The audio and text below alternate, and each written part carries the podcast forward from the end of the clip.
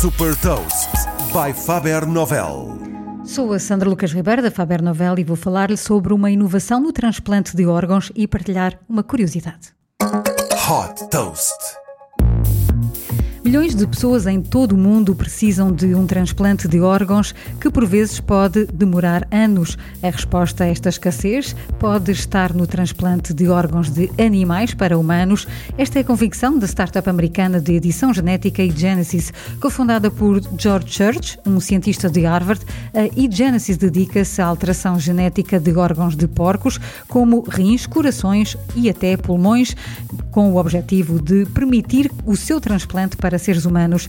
Esta edição genética é realizada através da CRISPR, uma tecnologia eh, revolucionária que funciona como uma tesoura molecular que permite editar com precisão partes de um genoma. O objetivo desta edição genética é evitar que sejam transmitidos vírus prejudiciais ao ser humano ou genes que podem provocar a rejeição do transplante. Os primeiros testes da eGenesis estão a ser realizados em macacos em parceria com a Massachusetts General Hospital em Boston.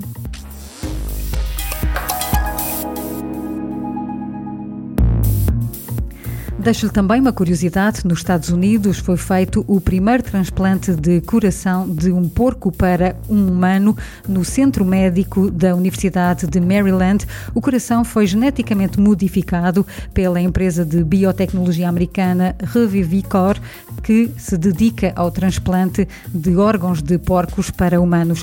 Saiba mais sobre inovação e nova economia em supertoast.pt.